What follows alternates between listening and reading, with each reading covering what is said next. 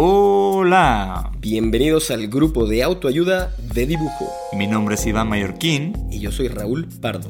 Este es un podcast de y para gente creativa, si dibujas, si diseñas, si haces arte, sin importar si ya trabajas en una profesión creativa o si apenas estás comenzando. Aquí encontrarás consejos útiles y sin pretensiones que te ayudarán a navegar mejor estas aguas y a navegarlas con buena compañía. El grupo de autoayuda de dibujo está disponible en cualquier plataforma en donde escuches tus podcasts. Geek Hunters. Los negocios detrás de tus gadgets. Geek Hunters. Pues escuchas, muy buenas tardes, muy buenos días, muy buenas noches. A la hora que nos estén escuchando, bienvenidos a un episodio más de Geek Hunters. Mi nombre es Gabriela Chávez, editora de tecnología de Grupo Expansión, y me da muchísimo gusto volverlos a tener en una sesión más de un podcast dedicado a la tecnología y las noticias que suceden a su alrededor. Y en esta ocasión eh, vamos a hablar de un tema que por demás es importante en estos, en estos días y es cómo se junta la tecnología con la educación, porque ahora sí ya no podemos obviar esto de eh, estudiar desde casa y trabajar desde casa y para todo a través de una pantalla. Y para platicar de esto, me acompaña como siempre la familia Tecno. ¿Ere, andas por ahí? Sí, por acá Erendira Reyes, reportera de tecnología de Grupo Expansión. Y sí, en efecto, vamos a platicar de un tema eh, obviamente muy coyuntural, porque esta semana regresaron a clases eh, millones de niños mexicanos pero también eh, pues hay que ver un poquito cómo, en qué condiciones están, saber eh, qué tanto acceso tienen, un poco las opciones incluso que tienen para poder eh, conectarse. y bueno, por ahí está Mon. Hola chicas, pues un gusto volver a estar acá con ustedes. Gracias por la felicitación de la vez pasada. Pues la verdad es que regresaron a la, a la, escuela y yo me pregunto si el futuro de, de la escuela será digital, si será híbrido, hacia dónde vamos. Y creo que va a estar muy bueno este episodio justo por, por todo lo que implica, ¿no? Este regreso de, de los niños a, a, clases, quizá unos en, por medio de la televisión y otros por medio de pues de sus computadoras o de otros dispositivos, pero creo que está bastante interesante. Totalmente, está súper, súper interesante ver justo como decían las opciones, los riesgos, dónde estamos parados, dónde está parado México en comparación a otros, a otros países, porque pareciera algo medio sencillo, a lo mejor el concepto de eh, prende tu compu y ya listo, desde ahí toma las clases, pero no, no todo el mundo tiene compu, está el, programa, como decías, Mon, eh, a, a, través de la, de la televisión y la, la, situación para conectarse eh, desde cualquier manera es diferente para cada persona. Entonces, creo que hay muchísimo que abordar acá. Pero antes de, irnos a, la información de, lleno, eh, vamos a, a, recordarle a los podescuchas dónde nos pueden leer, dónde nos pueden eh, contactar. Ahí estamos, no se olviden, eh, en todas las redes de expansión como arroba expansión estamos en Twitter, estamos en Instagram, estamos en Facebook. Pueden seguir todo el contenido que genera la mesa de tecnología en expansión.mx diagonal tecnología. Y pues nada, a mí me pueden eh, comentar, seguir, platicar, eh, preguntar o cualquier cosa en Twitter en arroba gchaviles y en Instagram uh, en eh, arroba. Ya se me anda olvidando el, el handle. ¿A ustedes dónde las, las, pueden, este, dónde las pueden contactar? Ok, en mi caso me pueden encontrar en Twitter como Eresina Eresina y en Instagram como Eres Eresita. en TikTok que sigo sin ser muy activa, igual me encuentran como Eresina Eresina. Y la reina de TikTok, Mon. la reina. Bueno, pues la única que lo usa de esta mesa, la verdad. Sí, la verdad es que trato de subir contenido diario. Eh, a mí me encuentran en todas las redes como mon-valle y recuerden que pueden usar el hashtag GeekHunters para que podamos estar más cerca de sus comentarios. Exactamente, pues nada, sin más y ya con todos estos avisos puestos sobre la mesa para los podescuchas, vámonos eh, pues de lleno con el tema. Y Mon, me encantó como lo dijiste de, de esta pregunta sobre, sobre el futuro de la educación. Si será híbrido, si será online, eh, cómo será, si va a tener tele, si, si va a tener solo computadora.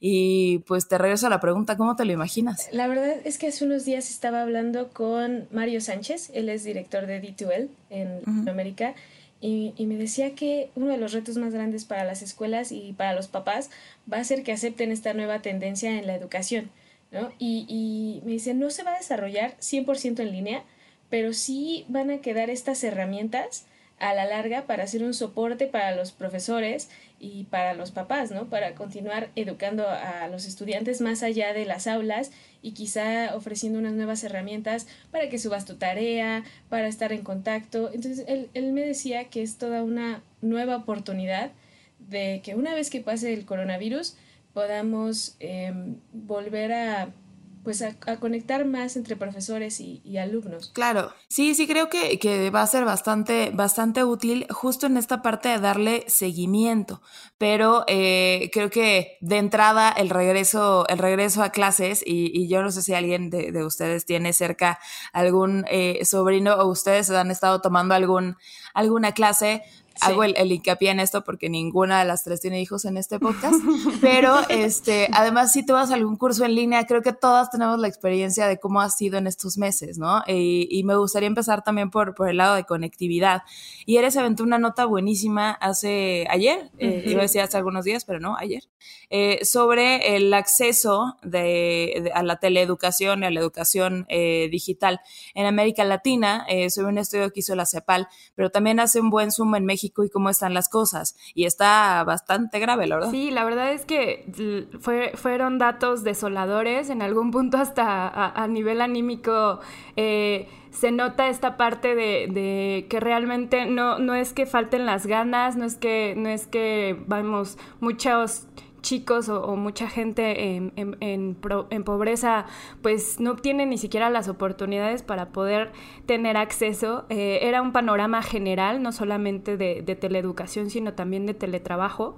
Eh, y vamos, son en total, CEPAL identificó que son 32 millones de niños entre 5 y 12 años que no tienen acceso a, conectividad como tal, no, no pueden accesar a, nada de, de teleeducación y eso representa un 46% eh, de los niños en América Latina, lo que me parece gravísimo. O sea, es casi el 50% de niños que no van a poder tener educación y que se extrema esta brecha digital, esta brecha social, esta brecha económica, eh, y que bueno, si no, si no se arregla, pues se va a mantener al nivel que ahorita existe. También uno de los datos que, me sacó muchísimo de onda en, en el caso de CEPAL es que las opciones también de teletrabajo trabajo eh, tampoco eh, son, son muchas. en realidad, el 78% de los trabajos no se pueden hacer a través de, home office. Entonces, esta, estas personas pues son operativas finalmente, ¿no? O sea, esta población también laboral eh, es muy operativa y en caso incluso de que, bueno, necesiten eh, estar trabajando desde casa, también hay un 40% de hogares, en 40 millones de hogares en Latinoamérica que no tienen las condiciones suficientes para poder hacer teletrabajo o para poder tener teleeducación. Lo que significa que muchos de estos niños, eh, si están en la escuela y quieren regresar a la escuela, las opciones que tienen son mínimas y tienen una de dos, o que trasladarse a otros lugares donde puedan tener conexión o simplemente pues no volver a clases porque no tienen las opciones para poder moverse. Y además en un momento donde no te puedes mover, donde tienes que estar encerrado, pues esto se agudiza, esta situación se pone aún peor. Eh, y la verdad es que sí, sí es, es muy desolador. Es a nivel, vamos, eh, de países que tienen una situación más grave, eh, no estamos tan graves, pero estamos también dentro, dentro de, los, de los países que tiene mayor brecha. O sea, al final existe una brecha mayor en Paraguay, existe una brecha mayor en Bolivia, existe una brecha mayor en Perú, que además son los países que tienen más problemas de pobreza extrema, eh, pero México está en un quinto lugar por ahí en cuanto a brecha digital, lo que me parece sorprendente siendo un país que tiene pues una economía más estable que, que otros países de América Latina. Sí, los números están, están terribles y creo que como hemos dicho en otros, en otros episodios, las crisis, eh, una de las cosas que hacen es ponerle la lupa encima a los problemas que ya veníamos arrastrando y el decir que, bueno, pero Perú está peor, Bolivia está peor, pues es un consuelo absolutamente este, absurdo, porque pues no, o sea, México no puede ser una de las, de las economías eh, top 20 a nivel, a nivel global y tener esta brecha tan, tan grande y además yo no sé cómo lo vean ustedes, ¿no? Pero eh, ahorita me darán su opinión, pero además lanzarse eh, con, este, este programa híbrido de educación con televisión, pero vas a poder ver los contenidos después online, pero las clases, o sea, el, el 24, todas las, las, notas eran, se cayó Zoom, pero no encuentro el canal, pero eh, estoy viendo tercera de primaria cuando estoy cursando quinto, o sea, era, era un rollo. Entonces, yo no sé cómo, también con las empresas que han hablado, con las experiencias que han tenido cerca, eh, ¿cuál es su opinión de, este, de esta apuesta por la teleeducación? Justo partiendo de la base de, la que decía Ere y de, los datos de la CEPAL, de que no mucha gente eh, tiene este acceso tan sencillo ni a una conexión a Internet, ni a teleeducación siquiera. Entonces, por qué lanzar, lanzar esto y, no sé si, si tengan alguna, alguna otra opinión que hayan tenido cerca sobre este programa. Pues bueno, no sé. Eh, igual como que en, en, mi caso, por ejemplo, yo lo veo muy, muy cercano con, con mi sobrino. Él está, o sea, de entrada el, el, problema a nivel de hacer el examen, porque él está transitando de la secundaria a la preparatoria. Eh, pues ha sido un, un, conflicto, o sea, se atrasó muchísimo el poder hacer el examen. Eh, pudo hacer el examen, tuvo que ser de forma presencial, lo que también me hizo pensar en el momento en el que se hizo el examen, eh, la cantidad de gente que se tuvo que mover a, esos centros de, para llevar a los niños a, a, tomar el, el, el examen. Me parece que se, se hicieron en dos días eh, con tres horarios diferentes, o sea, estaba un examen a las 7 de la mañana, otro examen al mediodía y otro examen por la tarde durante sábado y domingo, cuando usualmente se utiliza en dos días para hacer el examen de forma general eh, y bueno, se hace obviamente masivo. Le tocó a él hacer el examen, además hacerlo em, con cubrebocas, con careta, porque obviamente pues se tienen que mantener las medidas de, de higiene para, para que la convivencia pueda existir.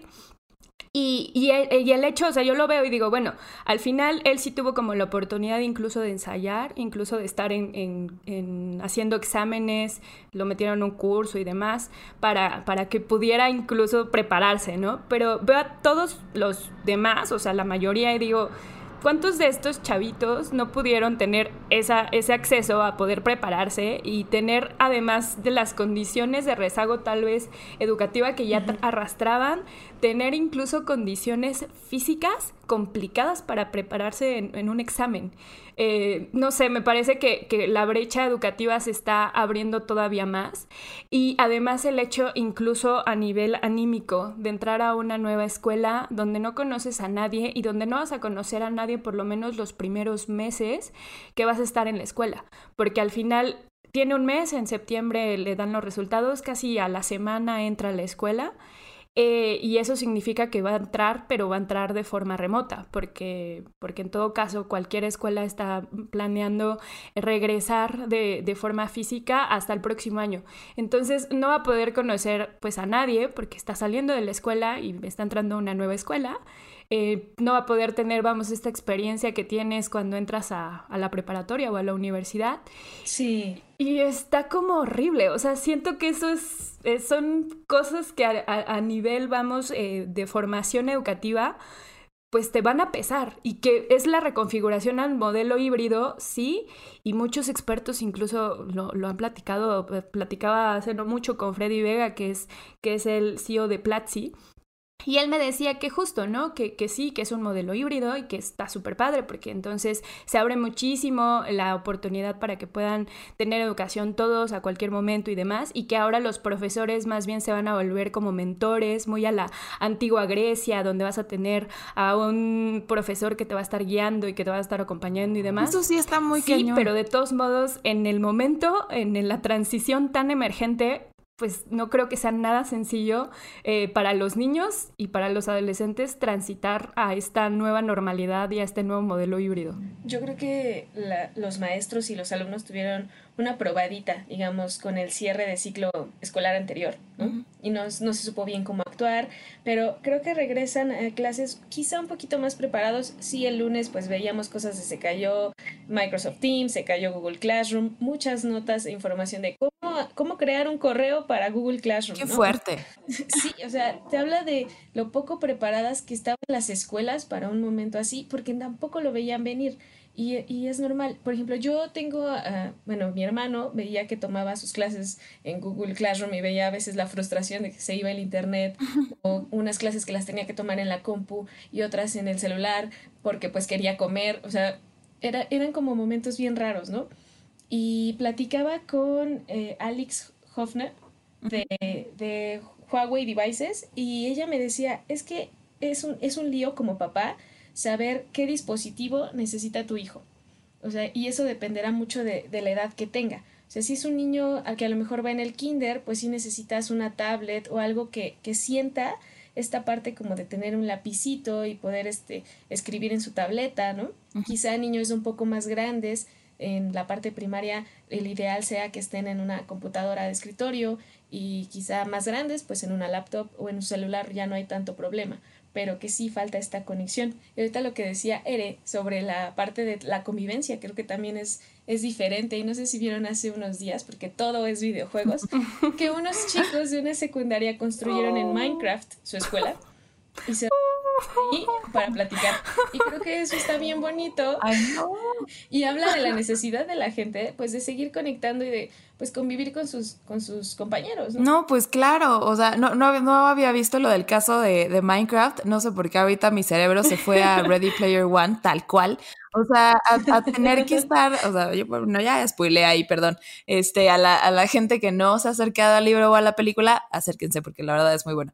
Pero, o sea, esta onda de tener que poner en un, en un dispositivo eh, de, cualquier, de cualquier tipo para poder convivir con, con, con un avatar, literal, eh, y sentir un poquito de conexión, está espantoso. O sea, no, no tienen este, esta conexión de, ¿y en qué salón me va a tocar? Y llegar y ver a todo el mundo. Y si eres el nuevo, pues sentirte así como el, el outsider como un mes, pero estás ahí. O sea, tienes, tienes esta chance de poder, de poder convivir. Y yo no, no me puedo imaginar cómo, cómo va a ser, por lo menos los primeros, el primer semestre, el, tener toda esta interacción a través de una pantalla. O sea, esto a la, larga, si bien creo que eh, igual platicaba como con varios expertos, con eh, los, fundadores de Odilo, que es una plataforma igual de que ayuda a las escuelas a subirse a toda esta parte digital, y hablaban de este modelo híbrido, de poder tener una educación más personalizada, incluso que tomar clases se pueda volver hasta tan sencillo como ver Netflix y que el sistema vaya a aprender de ti, ok, eso está muy bien, pero eh, creo que, es muy importante que no se nos olviden todos estos puntos que ya hemos tocado eh, en, lo que va del, episodio, de la desconexión, de la falta de contacto humano, que eso, eso me parece lo más cañón de todo, y del trabajo, o sea, yo de verdad admiro un montón y, y creo que los memes apenas empiezan a hacerle justicia a lo que al, reto tan grande que tienen los papás y los maestros para poder mantener la atención y dar el seguimiento a, a, todos estos niños a través, de, a través de una pantalla. O sea, eso me parece admirable, de verdad. Sí, porque al final del día eh, tienen que cambiar las dinámicas de trabajo. O sea, e, e, eso también es, es, es algo que, que, tiene que cambiar en el chip, tanto de alumnos como de profesores como de papás. O sea, no, es, no solo significa, eh, la teleeducación no solo significa dar la clase que dabas en sitio, en, a través de una cámara, para que te estén viendo a través de la computadora o de la televisión o del medio, eh, vamos, que, que estén implementando en la escuela. Eh, aquí lo que se tiene que hacer es eh, que tienes que tener distintos horarios, tampoco vas a poder tener un horario de las 8 de la mañana a las 12 y media del día, con recreo, ni educación física, o sea, tienes que reconfigurar por completo la didáctica que vas a estar implementando en las clases. Y también eso tiene que complementarse con trabajo en casa, que van a tener que obviamente los padres reconfigurar sus horarios, incluso la convivencia que tienen con sus hijos a nivel de separar escuela de casa normal y de educación en casa. Y, eso me parece súper retador en todos los niveles. O sea, yo lo, veo mucho a nivel eh, universitario porque mi familia, casi todos, bueno, todos son, son profesores eh, y casi todos están enfocados a educación eh, superior. Y para ellos ha sido un reto. O sea, mi papá, que es profesor de hace muchos años, o sea, tiene casi 30 años dando clases, eh, él, mismo me está diciendo, es que mis prácticas, es, da clases de geología. Entonces es como, mis prácticas son ir a sitio. Entonces, ¿ahora qué hago? Claro. Y ya mi sobrino le dijo, pues vámonos al sitio, yo te grabo mientras estás tú, pues, enseñando como las piedras, o sea, las rocas y demás, y pues ya, ya lo subes a YouTube y pues que te vean. Y al final es como esta reconfiguración que tienen que tener los profesores a nivel didáctico, porque dices que no es lo mismo. O sea, hay, hay cosas de laboratorio, hay cosas que no puedo enseñar de forma remota. ¿Qué voy a hacer? Y verdaderamente la preocupación que tiene por, por los alumnos, es, es decir, eh, hay, alumnos que ni siquiera pueden eh, pues tener acceso a, las computadoras porque es una universidad pública y es una universidad donde la brecha digital es grande. Y donde ya tuvieron un cierre y en ese cierre me parece que tuvo un 30% de sus alumnos que no pudieron terminar el semestre porque no tenían acceso a internet o no tenían acceso ni siquiera a WhatsApp o no tenían acceso a nada. Y le decían, es que no puedo, o sea, profesor, no puedo entregar mis tareas porque literal no tengo acceso a internet. Entonces dices, ahí están las realidades y sí, en efecto regresaron a clases pues dos realidades completamente distintas en México. Los que tienen computadoras y tablets y demás, los que incluso compraron equipos para sus hijos y los que no tienen acceso a nada. Y eso es lo que me parece más, más complicado. Eso es lo, lo brutal. Yo creo que ahí veremos un aumento de, de ventas en celulares y tablets sobre todo en celulares de gama media, yo creo. Porque no sé ustedes, pero cuando yo llegaba a ir al súper, sé que algunas de ustedes pues lo piden a la casa, pero cuando llegaba a ir y veía toda, toda la parte de útiles vacía, o sea, y veía mochilas y, y cuadernos y decía, pues no es como que se vayan a ocupar ahorita. no, pues no me da curiosidad saber cómo fue esta vez la compra de útiles, si sí se compraron cuántos cuadernos o si mejor los papás optaron por, ¿sabes qué? Comprarle una tablet, comprarle un celular. Ah, mira, no, no, no, no había, no había recaído en, ese punto del pasillo de los útiles escolares, porque sí, la verdad, yo soy de esas que, que el súper no, no es mi amigo, la verdad, y, con esta, esta cuarentena, o sea, sí agradezco poder ir al súper, pero pues no, la verdad, no, no me había fijado. Pero lo que sí he estado platicando con, con marcas, sobre todo, o sea, vaya, las grandes, eh, un Huawei, un Samsung, este, incluso un, un, LG o Apple y demás, tienen equipos que, que, que hay, hay, muchos que se recomiendan o los recomiendan para eh, usar una tablet, una tablet o alguna PC, este, para, para, poder este, tomar clases en línea y que tienen un gran rendimiento, estas, estas eh, computadoras de escritorio incluso para, para gamers que se la recomiendan a estudiantes que tienen también un, heavy load de, información o ya de educación superior y eso está muy bien. Pero tomando en cuenta la realidad de la que estábamos hablando, eh, platicaba también con el nuevo director de, Alcatel y, y, algún, y, una nota que se, que se aventó Ere también sobre, sobre equipos de gama media. Creo que ahí dan un, un gran... Eh, un gran, un gran zoom, hacen, hacen un gran hincapié eh, en cómo está creciendo la gama media tanto de tabletas como de smartphones como una opción para, para que no tengas que gastar un dineral en tener eh, algún dispositivo para que tu hijo o tú o tu sobrino o alguien que tenga que tomar clases eh, necesite, ¿no? Entonces creo que también de este, de este lado del, del panorama, la gama media ahorita tiene una gran oportunidad para vender más, para vender más tabletas, para vender más smartphones, para vender más computadoras pero de vuelta al punto, eh, para no, no soltar esta, esta realidad que, que, ya hemos pintado mucho en este episodio, pero no basta con tener el dispositivo o tener el contenido o que tu escuela sí tenga eh, una plataforma que funcione bien y que sea sencilla y demás, pero si no tienes un buen acceso a Internet y en tu casa además tienes otros tres hermanos que tienen que usar la misma banda ancha, pues está brutal. O sea, está, está cañón eh, que, que aunque tengas la mejor computadora, igual no vas a poder acceder de la, de la misma manera y, el impacto en, en, la educación a largo plazo es lo que, lo que sigue sufriendo un, un golpe por ahí, ¿no? Pero esta, esta parte de la gama media me parece una, una súper, pues una súper oportunidad que creo que los chiquitos van a poder aprovechar bastante bien o sea, un Alcatel, un, Nokia, por, por decir chiquito en su participación de mercado aquí en México, pero creo que son equipos que se van a vender más, más que una mochila, por supuesto, que, que no, no creo que en este, en este momento tenga algún sentido. Aunque he visto algunos memes y, algunos Zooms y, así, que están los, los chavitos tomando clase con uniforme, como para sentirse, sentirse en, en la escuela yo no sé si yo me pondría uniforme, yo lo odiaba, o sea, una cosa espantosa, hay unos colores horrendos. ¿Ustedes se lo pondrían o cómo le harían? Yo, bueno, yo nunca fui fan tampoco del uniforme, siempre me pareció que era una eh, privación de mi libertad. Ay, sí. Entonces, no. A mí sí me gusta, pero, pero creo que tan temprano, mm, y si estoy en mi casa, me pondría la mitad de mis clases pijama y la otra mitad si ya el uniforme o algo decente. Al fin solo se ve de la mitad para arriba. Ah, claro, no, pues sí, igual que en una junta. Ahora también me parece algo eh, eh, en cuanto a la gama media y en cuanto a la venta de gadgets, me parece que también los profesores han tenido este reto de tener que adquirir nuevos equipos, porque muchos ni siquiera usaban laptop, o sea, no tenían equipos en su casa, trabajaban obviamente con los de la escuela, y ahora además necesitan varios, o sea, lo, veo porque hay profesores que necesitan tener una tableta o tener una computadora donde estén viendo a todos los alumnos y que estén viendo que estén poniendo atención eh, y estén trabajando en la otra. Y dices, bueno, al final es, reconfigurar eh, pues tu, escuela a, tu casa.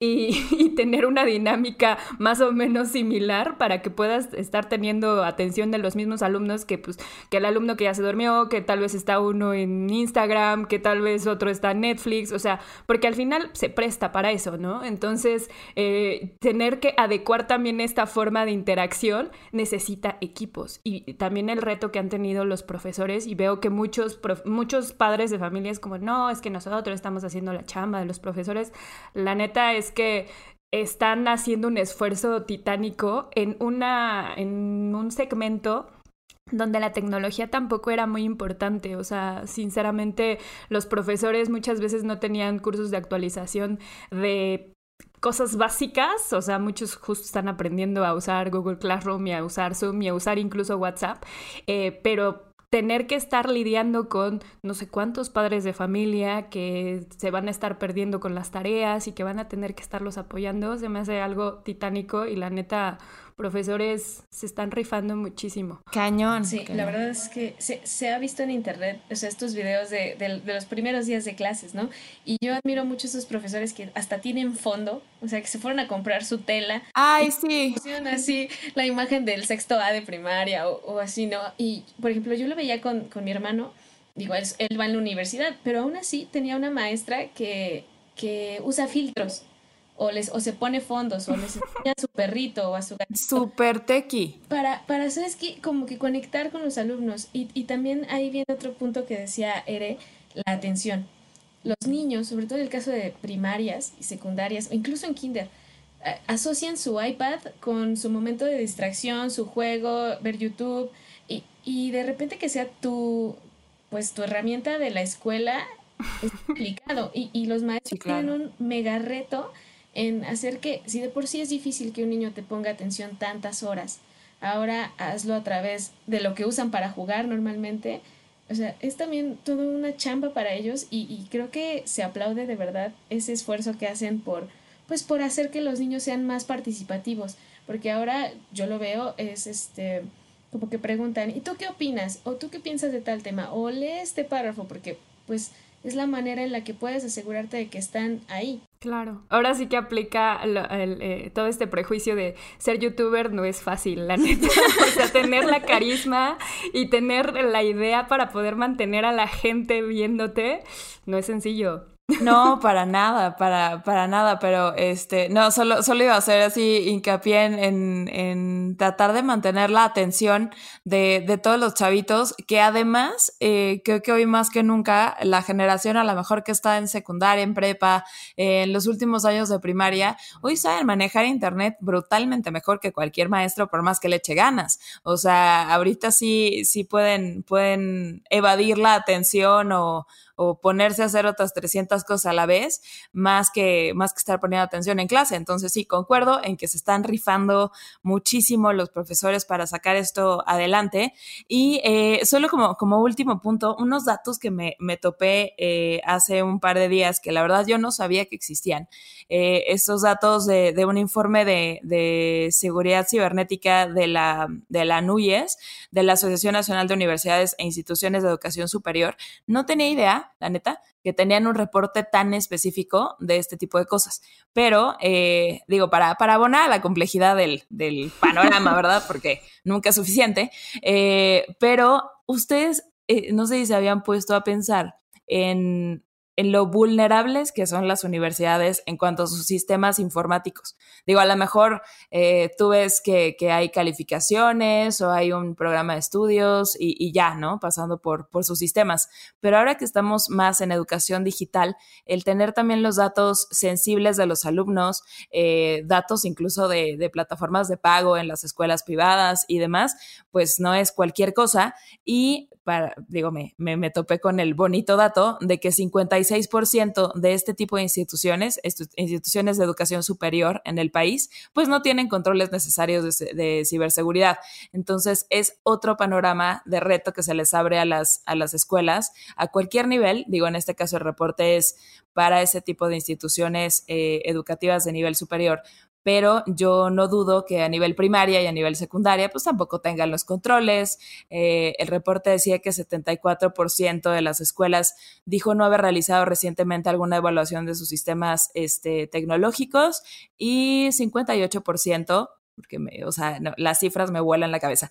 58% dijo no contar con personal o un equipo dedicado para llevar, eh, eh, vaya, a, cuenta este tipo de tareas de, de, ciberseguridad. Entonces, este, pues bueno, como digo, abonando a la complejidad del asunto, este, también cuiden sus conexiones, este, si, si alguno de nuestros podescuchas está tomando clases o está impartiendo clases en, este, en esta en este nuevo ciclo escolar, tampoco descuiden la conexión de Internet eh, en la que están, ni el tipo de datos que comparten o que le piden a los alumnos. Eh, sigue siendo igual de importante, eh, no, no, nada más cuidar qué datos das en redes sociales, sino con qué, con qué datos estás manejando también las, las clases para que no sean vulnerables. Digo, si la escuela no, lo, no tiene tan, tan buen cuidado informático, también cuidar que, que, no seamos parte del problema del, del otro lado de la cadena. Exacto. Y ahora sí que las la, toda la educación digital va a tener que ahora sí aplicarse y pues todos vamos a tener que también tanto cuidar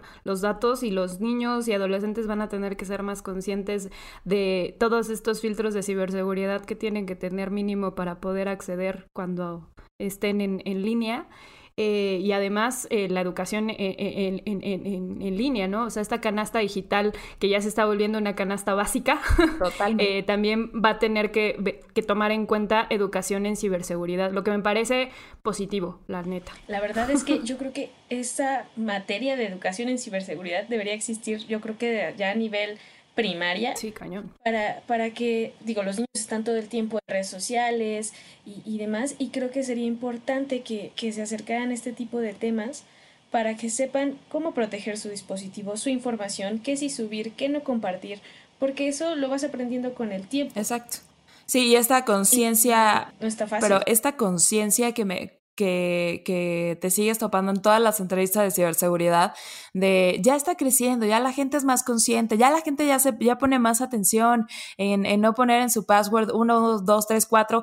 Híjole, yo creo que hasta que, como dice Mon, no sea la ciberseguridad y, y todo este cuidado digital, la, la, higiene digital famosa, una materia, algo que tengas que tomar como matemáticas, no se nos va a meter en la cabeza.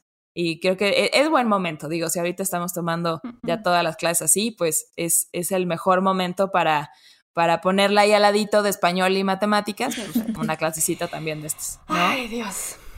Ay, pues me encantaría cerrar la, conversación. Este, pues escuchas, déjanos todos sus comentarios a través de las, de las redes de expansión, en las nuestras, este, y con el hashtag siempre, eh, hashtag Geek para que nos cuenten sus experiencias de tomar clases en línea, si tienen sobrinos, si tienen hijos, si ustedes están tomando clases, si ustedes las dan, qué, qué cosas están, están sufriendo, cuál es el pain point ahorita, este, o la buena experiencia también, también cuéntanos cómo lo están viviendo, no se olviden de esto. Pero me gustaría cerrar la conversación retomando una nota que hizo Ere no estaba segura si era Aeromont, este, de, de, los gadgets para equipar tu casa como un salón de clases. Y creo que es súper útil ahorita poder, eh, ya hablamos ahorita de que si la gama media, que si necesitas un equipo de tal o cuales características, pero ¿cuál es para ustedes? A lo mejor no, no tan basado en, en es este JSL Review y, tal cosa, pero, pero ¿cuál sería como el equipo que para ustedes sería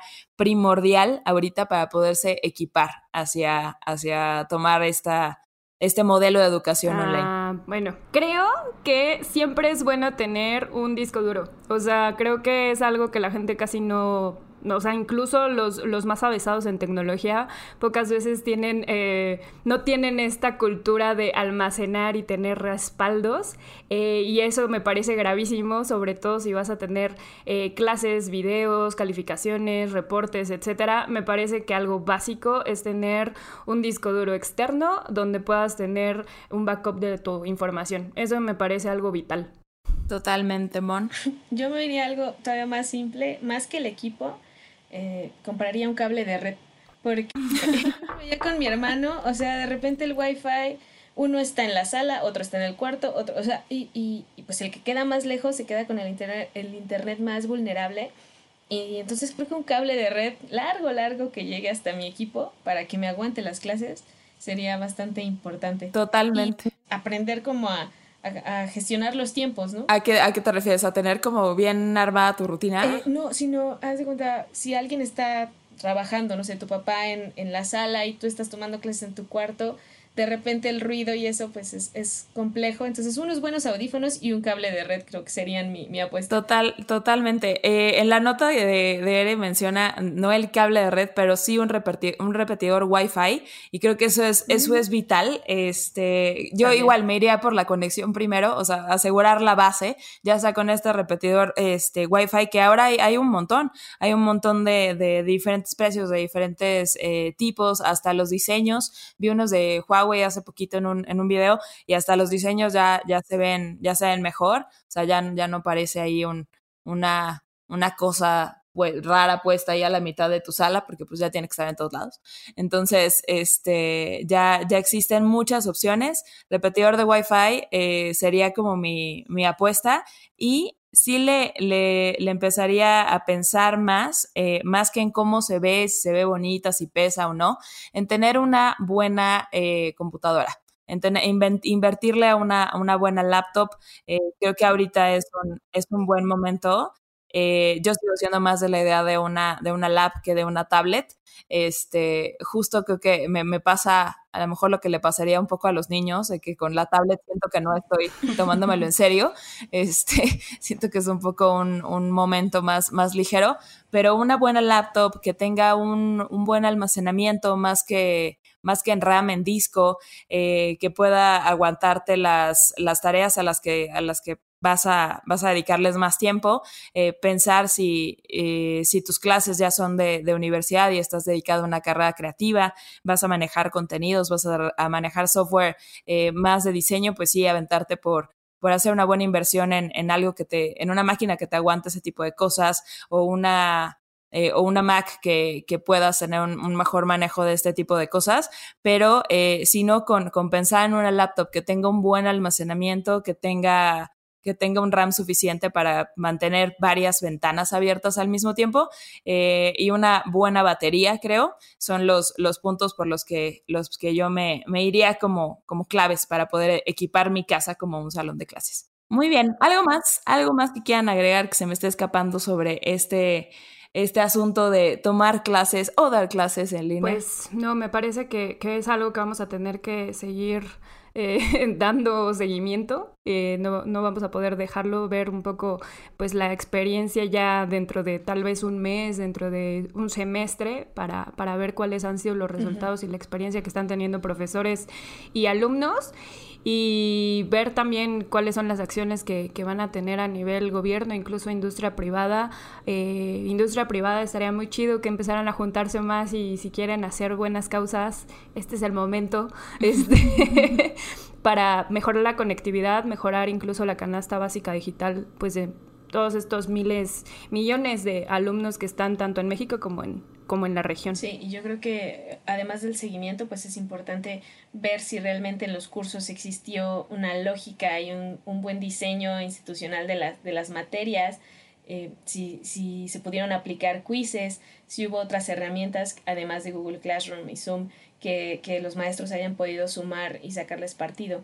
Entonces creo que sí es un tema que, que habrá que tener de cerca los, los siguientes meses y evaluar cómo, cómo salió eh, dentro de un año.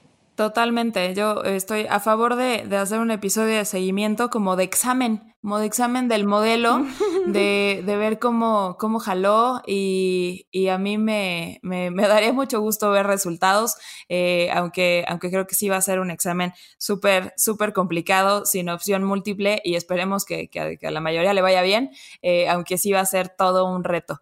Pero, pero bueno, muchísimas gracias, este, pues escuchas por haber llegado hasta, hasta acá, eh, por escucharnos hasta acá en la conversación. Y ya saben, cuéntenos eh, con el hashtag Geek Hunters sus comentarios, sus sugerencias, sus historias. Compártanos cómo están viviendo este regreso a clases eh, con tecnología en este modelo, modelo online y modelo híbrido en, algunos casos. Y pues nada, eh, de nuevo les recuerdo, me, a mí me pueden seguir en Twitter como arroba gchaviles y en Instagram como arroba gabsaviles.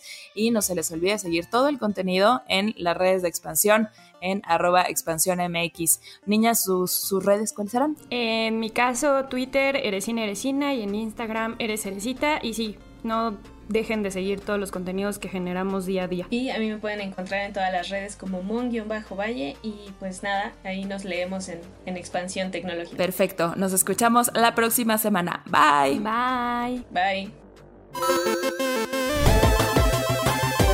Geek Hunters. Los negocios detrás de tus gadgets. Geek Hunters. Join us today during the Jeep Celebration event. Right now, get 20% below MSRP for an average of 15178 under MSRP on the purchase of a 2023 Jeep Grand Cherokee Overland 4xE or Summit 4xE. Not compatible with lease offers or with any other consumer incentive offers. 15,178 average based on 20% below average MSRP from all 2023 Grand Cherokee Overland 4xE and Summit 4xE models in dealer stock. Residency restrictions apply. Take retail delivery from dealer stock by 4 1. Jeep is a registered trademark. Lucky Land Casino asking people what's the weirdest place you've gotten lucky? Lucky? In line at the deli, I guess? Aha, in my dentist's office. More than once, actually. Do I have to say? Yes, you do. In the car before my kids' PTA meeting. Really? Yes. Excuse me, what's the weirdest place you've gotten lucky? I never win and tell. Well, there you have it. You can get lucky anywhere playing at LuckyLandSlots.com. Play for free right now. Are you feeling lucky? No purchase necessary. Void where prohibited by law. 18 plus. Terms and conditions apply. See website for details.